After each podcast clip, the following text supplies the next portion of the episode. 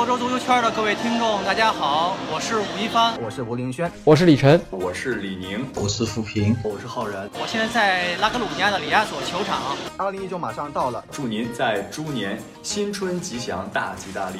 感谢大家这几个月对欧洲足球圈的关注，祝大家心想事成，万事如意。喜欢的球员场场 MVP，希望自己的主队天天赢球。新年快乐！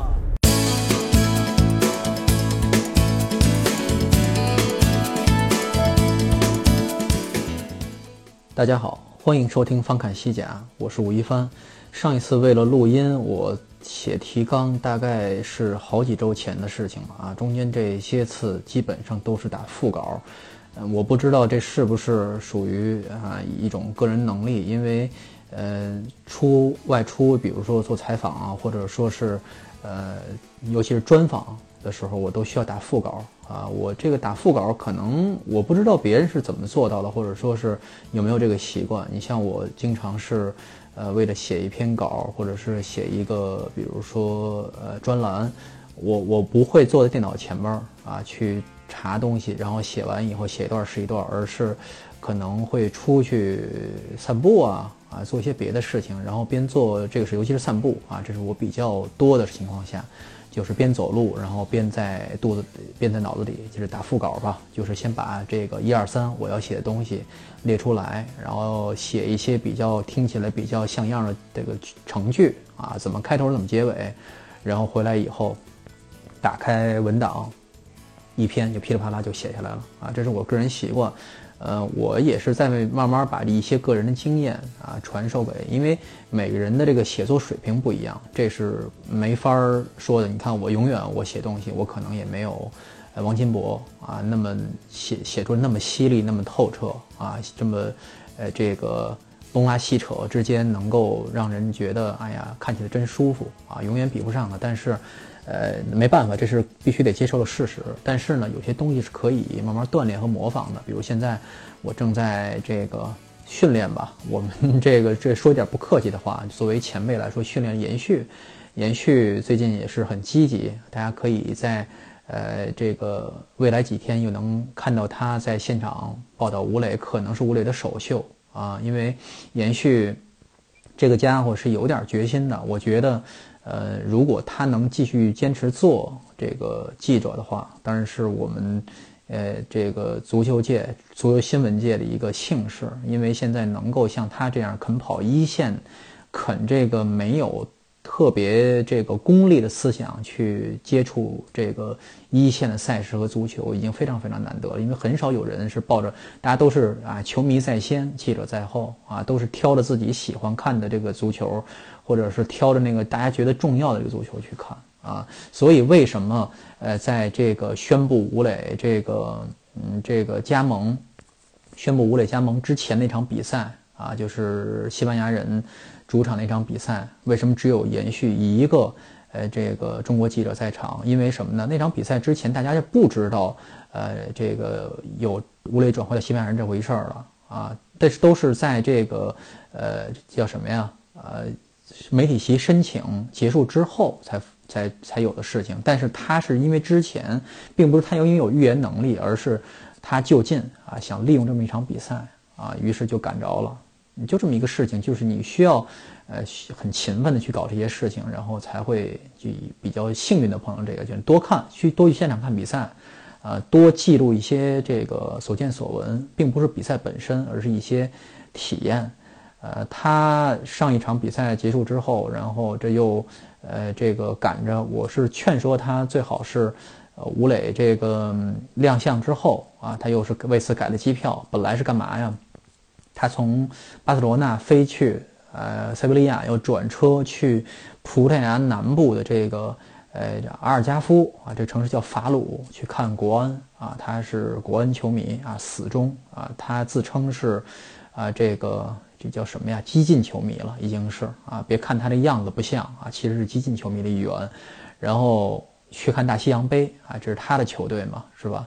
然后前两天使劲在跟我探讨这个问题啊，这个人就现在有点儿糊糊里糊涂的啊。我也帮他约了这个比利亚雷尔对呃西班牙人的这个媒体席，然后他可能呃，这两天连觉都睡不了了啊，都要赶赶紧就赶回去啊，而且这一趟报销有没有这个着落还不知道啊，都是凭个人意愿，所以说在这么一个条件下还坚持在跑一线，其实挺不容易的啊，所以现在这是说句实在话，是一些通讯员儿啊，就是呃只驻守一地啊的这些。以这个足球爱好为主的人是可能很难做到的啊，很难做到的。一旦你告诉这行不赚钱，或者说是我们没有编制啊，这些人就不做了啊，因为有更好的出路。所以这一行是在呃挣扎中是会出一些啊，这个还是会出一些呃愿意去做的人的。所以你说死吧，也很难死掉，就此死掉，可能会跌入一个低谷。但是有一句话。我还是非常坚信的，就是，呃，当这个需要呃这个这一批人存在的时候，他还是会有一批人还是会坚持到最后的，而不会说这这这批人就断档了，很难啊。我觉得还是会的。呃，为什么吴磊我这么坚我这么怎么把这个话题传扯回足球啊？从这个新闻，啊，就是为什么吴磊这个在周末能够出场这个事情我这么笃定啊？有几点原因，第一就是，呃。当然是政治工作做的啊，就是这个，我觉得西班牙人的这个呃老板啊陈衍生呃会给这个经理层一定的压力啊，让他多用吴磊啊，包括吴磊经过体检以后也宣布这个他的呃肩部伤势无没有无大碍啊，昨昨天啊就是今天已经代表哎不叫代表吧，已经随一队训练了。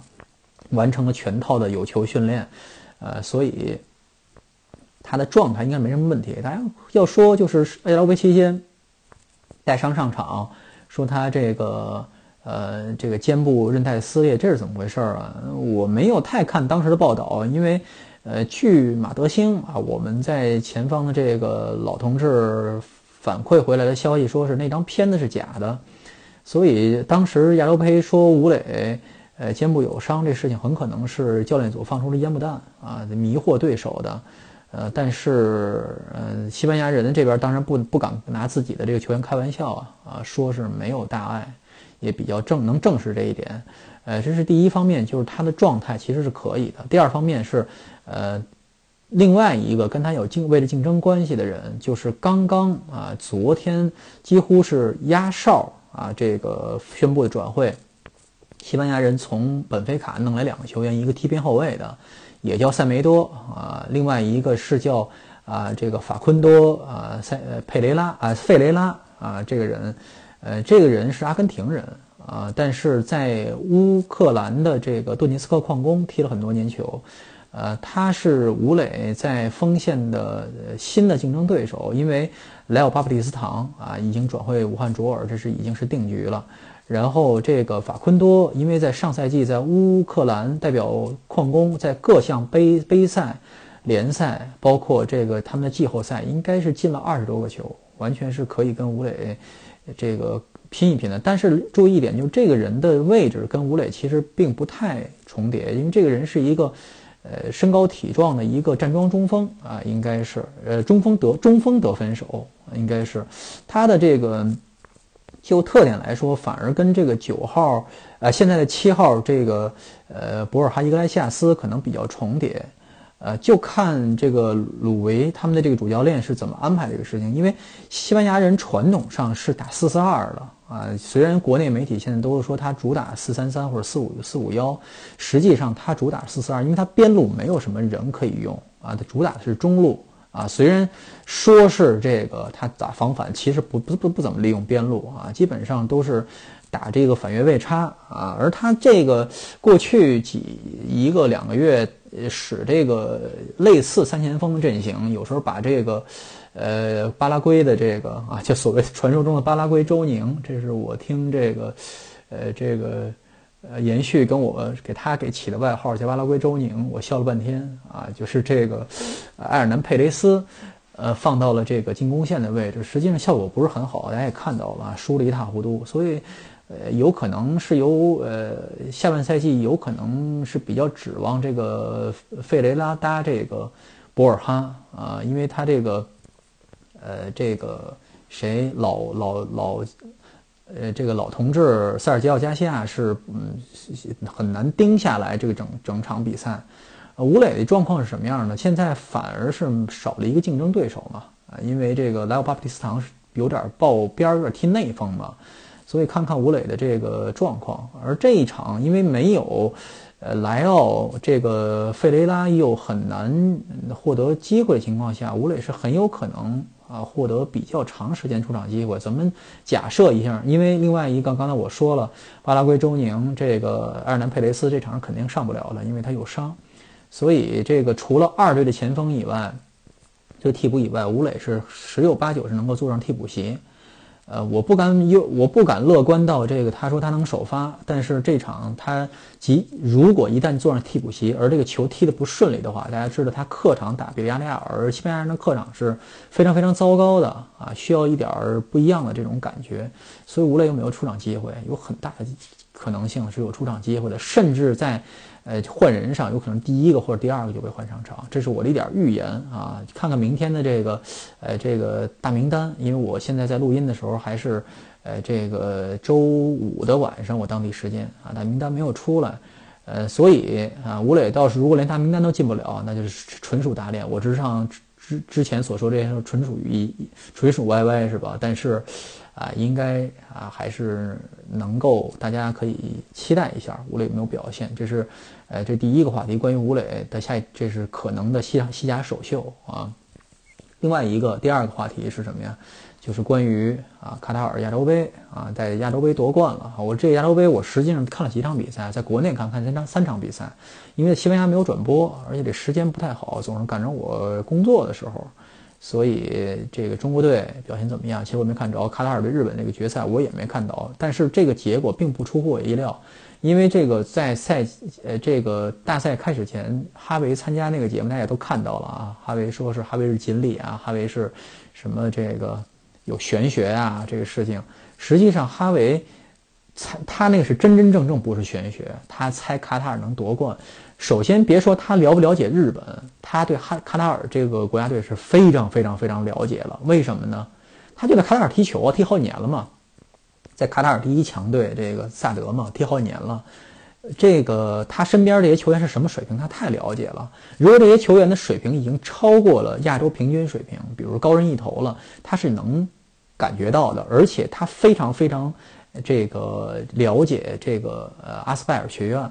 现在的成果，所以，呃，就是他身边这些人是什么水平？他他估计卡塔尔是稳拿冠军啊！日本当时作为亚洲第一强队，在这个这个尤其是分组这个状况是这样的，所以哈维这个能够推断出来，一步一步能推断出来，是比较有他的呃这个叫什么呀？就是理由的。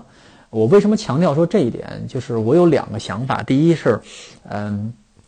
其实卡塔尔的这个成功经验是可以复制的，就是说我我，大家肯定说，你看没有？今天，呃，PPT 体育这个这个 PPT 体育的这个微博账号，这个这肯定是一个小孩子，这肯定是一个年轻人，二十出头了，啊，拿这个公公家账号当自己自己的这个私私号在玩，是吧？说这个贴出一个非常有挑衅意味的这么一个话语，叫。呃，现在肯定有媒体跳，有有你们这些媒体人啊，又要跳出来说说这个青训不要搞了，我们就搞规划吧。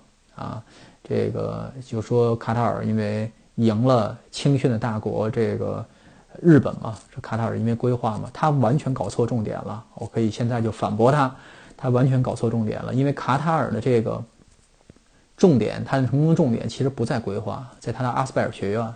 也一样是考青训，他家他没有阿斯拜尔学院的这个基础，搞规划是没有太大意义的。他整合不出一支非常统一思想的球队啊！大家看到这个带呃带这个阿啊卡塔尔夺冠的这个菲利克斯啊，他的主教练，呃，这个人是西班牙人嘛？但是他从巴萨这个青训营离开以后，去投奔阿斯拜尔学院以后。呃，就从阿斯拜尔的青年队带起，等于他场上这批球员是他一手带起来的嘛？U 十七、U 十九、U 二一，就是球队跟跟教练是是是一体的这么一个状况，而不是分开的，就等于就是说像一个呃高级的班主任啊，从这个小学带起，一直带到上高中要考大学这么一个状况。就是你可能说下一波人，下一波人可能没有这么好了，但是这一波人至少实力是可以保证的，至少这个在思想上、在步调上是可以保证的。就这是一个非常重要的一点，就是阿斯拜尔作为一个呃足球学院，它为什么叫足球学院？是广采众家之长嘛？啊，是吧？呃，我记得世界杯期间去专访米卢，在他的房间里，米卢为了就是拍照嘛，为了当时拍照，特意把阿斯拜尔学院的这个衣服穿起来，屋里非常热。其实他为了做广告，给自己的这个工作，呃，阿斯拜尔的衣服穿起来，把阿斯拜尔的帽子戴起来，啊，把这个卡塔尔自己老东，把自己东家的这个，呃，这个这个商标都挂出来。第一，他当然是呃收这个。叫什么呀？受人钱财，这个为人这个做事嘛。第二，他确实是为这份工作感到自豪。实际上，我们去采访他，呃，这个他的身份实际上是世界杯这个技术委员会的啊这么一个理事啊，并不是说他是阿斯拜尔的人。但是他啊不遗余力的啊抓住一切机会来就是宣布，因为却毕竟是下一届世界杯在卡塔尔嘛，就是就要看他的工作成果了。呃，米卢是一个。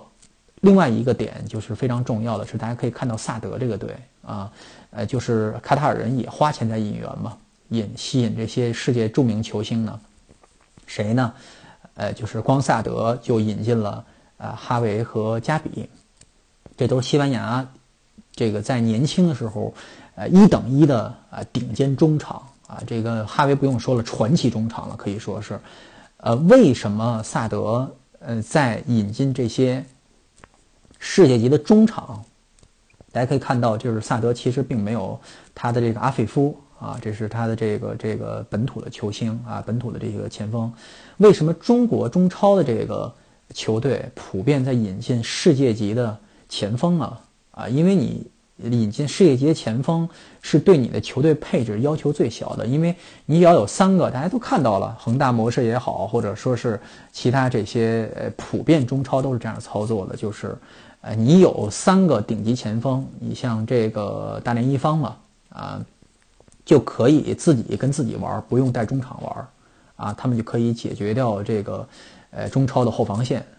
但是大家也看到，就是如果你的球队引进一个世，就一个就够了啊，一个世界级中场，何况如果你有两个的话，你能提高整个球队的技术水平啊，技战术水平，就是你的球队整体踢起来协调多了，而且踢起来会好看。谁呢？比如北京国安，这有目共睹啊，有目共睹啊，这是是吧？这个不是说我是北京人，其实我并不是什么国安球迷啊，但是这个事情是这样的，就是如果你拥有一个啊，这个 Jonathan B A 了，呃，这是西班牙的，他踢过一场 西班牙国脚是吧？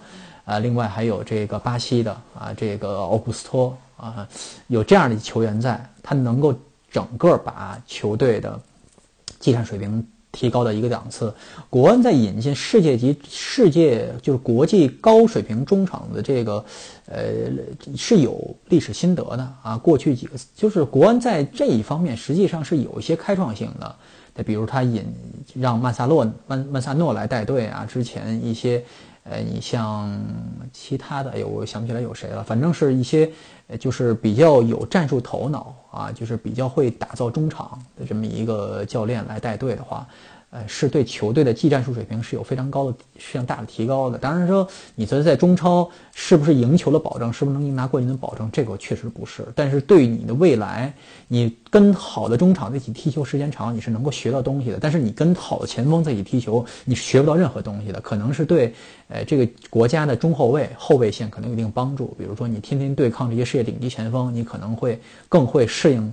哎，大赛赛场对抗这个其他国家顶级前锋，而其实在此呃除此之外，你就是如果队内没有一个非常好的中场啊，你对你的这个长球没有太多帮助。你跟一个你说你跟罗纳尔多在一起踢球，你能学什么东西？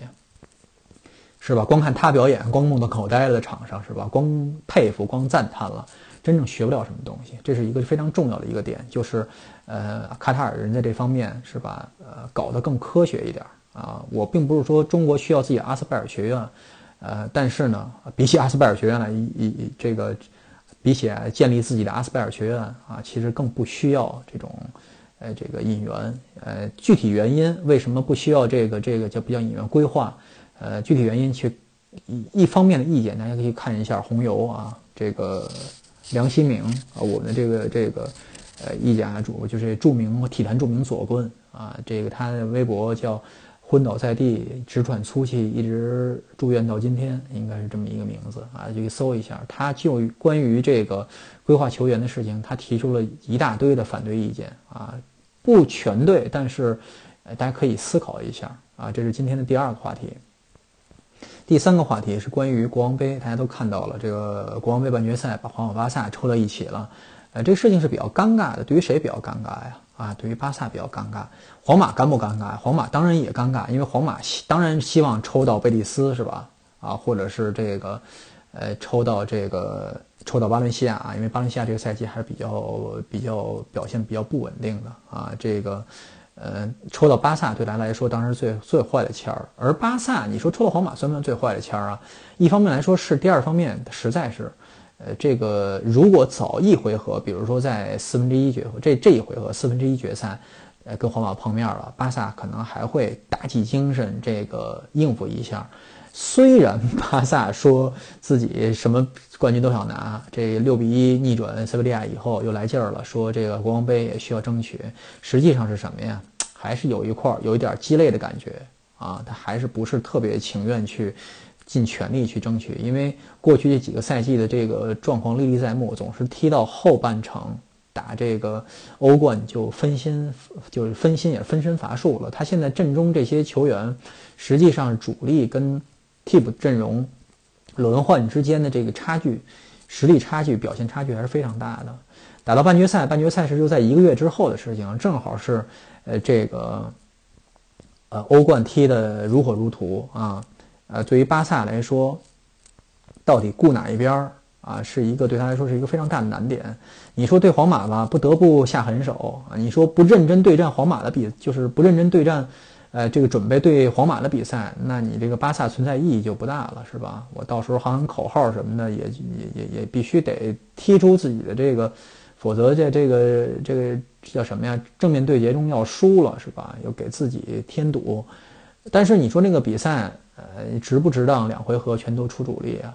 到时候谁知道下一回合欧冠能抽到谁啊？是吧？所以这对于巴萨来说是一个非常非常艰难的决定。一方面是面子啊，另一方面是这个呃这个成绩和更大的面子。所以到时候看一看巴尔维德如何抉择，也看一看这些呃刚进来的这个托迪博呀，包括一些其他的一些演员，包括呃这个。博阿滕啊，能不能派上一些用场？有库里尼奥能不能保持自己的比较好的状态？也包括看看登贝莱，看看能不能及时复出，这都是巴萨。所以啊，我那天说这个欧冠今年 这个呃西甲球队打不了，拿不了冠军啊，能拿也是皇马啊。这个能拿也是皇马这个事情再单说，就是主要前前提是。没有西甲球队能拿冠军，这也是一个主要阻碍之一。就是皇马、巴萨很可能就是，呃，就是在联赛之外的啊这种淘汰赛就碰上面了啊，互相之间是一个非常大的一个损耗。大家不要总想，我说你说能有什么损耗？踢场比赛而已，你不要想那个踢九十分钟还是一百二十分钟的那种对决，不用想，你就知道，你就想一下，呃，这个精神上损耗。啊，这个大家说精神上能有什么损耗啊？踢足球每一场足球比赛需要做的动员，以及这个赛后做的总结是非常非常散，这个耗费精神的。不是说我们随随便便踢一场比赛，哎，尽量去争取。你尽量在一周，你想一周踢两场比赛，基本都一周双赛嘛。每一场比赛都是带着必胜啊，我必须要赢那个心态，这个踢下来一一个赛季一年下来，比大这个叫什么体育足球大年。啊，踢五六十场比赛，像哈维那些年踢五六十场比赛，那是什么感觉呀？一年有五六十场必须得赢的比赛，啊，就这种感觉啊，是非常非常不妙的。你比如说，你上高高中的时候，呃，你想象一下上高三的时候，我们那时候有什么呀？就是叫叫叫什么呀？就是日测，就是每天考一门这个。那时候我还是三加二嘛，是不是就五门考试？每天要考一门考试。你要是这个测验，你要当一般测验来对待，啊，那当然没问题，是吧？就是那就想着晚上饭吃什么，把这个 测测验就给这个解决掉了。但是我要告诉你，现在的每一张一个测验都决定，都可能决定你这个，哎，过去这几年的努力啊，这跟高考高考挂钩，是按比例这个这个提分的。那你什么感觉是吧？精疲力尽啊，每天回家睡觉之前都要想着第二天的这个考试，精疲力尽啊。所以球员的这个体能或许是无限的。啊，有些人确实铁人无限的，那精神上是肯定会疲惫的。这就是为什么这些关键比赛是吧？不可能每一场关键比赛都进行总动员啊。这也是皇马巴萨，呃，这场国王杯两场国王杯对决会影响到欧冠彼此欧冠战绩的一个非常重要的一个点啊。啊，这就是本期的内容。好，这个本期翻看西甲到此结束，谢谢大家。在后天就是我们的农历新年了，在这里啊，首先祝大家新春愉快，猪年大吉。特别要通知大家一下，我们的音频节目将会在三号到十一号进行停播，十二号将会正式的复播。在此期间，我们也将会推出新春特别节目——中英青训访谈，欢迎各位听众朋友们到时候继续关注我们的节目。